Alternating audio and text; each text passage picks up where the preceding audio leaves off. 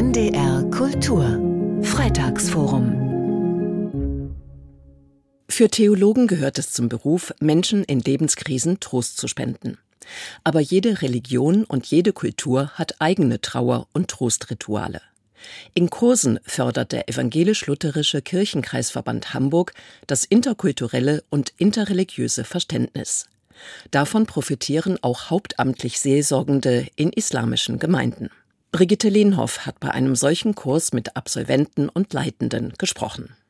Munib Dukali ist stellvertretender Vorsitzender der Schura Hamburg und Imam der El-Iman-Moschee in Harburg.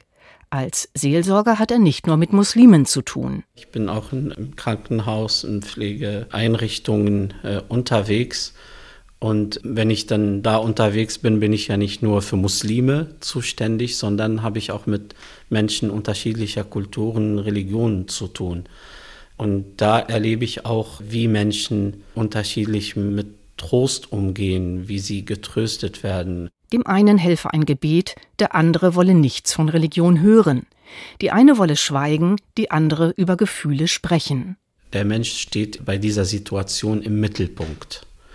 Das ist, was wir hier in unserem Kurs auch lernen.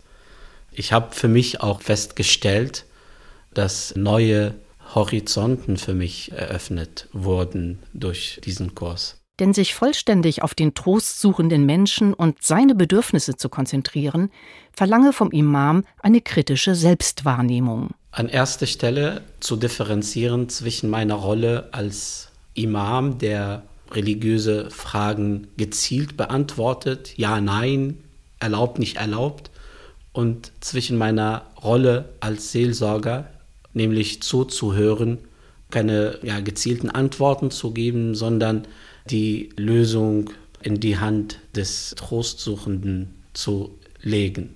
Muslime lernen, was Seelsorge heißt. Sie sind als Imame oft gefragt für Rechtsprechung und für Rat. Und diese Komponente Seelsorge, das heißt Einfühlung, Empathie einzuüben und zu gucken, was braucht der andere, ohne einen Rat zu geben, ihn zu begleiten. Das kann man in unserem Kurs lernen und das ist das Neue sagt Susanne Bertels, Pastoralpsychologin und Ausbilderin für klinische Seelsorge in Hamburg-St. Georg. Die berufsbegleitende interreligiöse Seelsorgeausbildung leitet sie gemeinsam mit Sönke Lorberg-Fehring, Pastor und Beauftragter der Nordkirche für den christlich-islamischen Dialog. 300 Arbeitseinheiten, umgerechnet sechs Wochen, absolvieren die neun Teilnehmenden, fünf muslimische und vier christliche Theologen und Theologinnen. Sönke Loberg-Fehring betont, die Imame, Pfarrer und Pastorinnen lernten auf Augenhöhe und die Christen lernten auch von den Muslimen. Wir kommen aus einer fast rein christlich geprägten Gesellschaft. Und wir wollen Kirche sein in einer Gesellschaft, die religionsdivers ist. Und das ist für uns eine große Herausforderung, ein richtig schwieriger Weg. Und ich schätze das sehr an den Menschen aus muslimischen Glaubensvollzügen, die hier mit uns lernen, dass sie uns ein Stück auf diesem Weg mitbegleiten und sagen, wir lernen mit euch, was es heißt, im Angesicht der anderen religiöse Hilfe zu leisten. Seelsorgeausbildung für Muslime gibt es zwar auch in anderen Bundesländern. In Hamburg allerdings ist neu, dass Muslime und Christinnen gemeinsam lernen. Den gegenseitigen Austausch dabei, das offene Gespräch miteinander, schätzt Mustafa Cetinkaya ganz besonders. Er ist Imam in der Aya Sophia Moschee in Wilhelmsburg. Der ganze Rahmen dieser Ausbildung und dieses Austausches zwischen den anderen Teilnehmern, diese interreligiöse, das ist für uns etwas Neues die ganzen Gespräche, die wir führen, hat immer so einen interreligiösen Touch und das erweitert, weil wir das in unserem eigenen Rahmen gar nicht haben.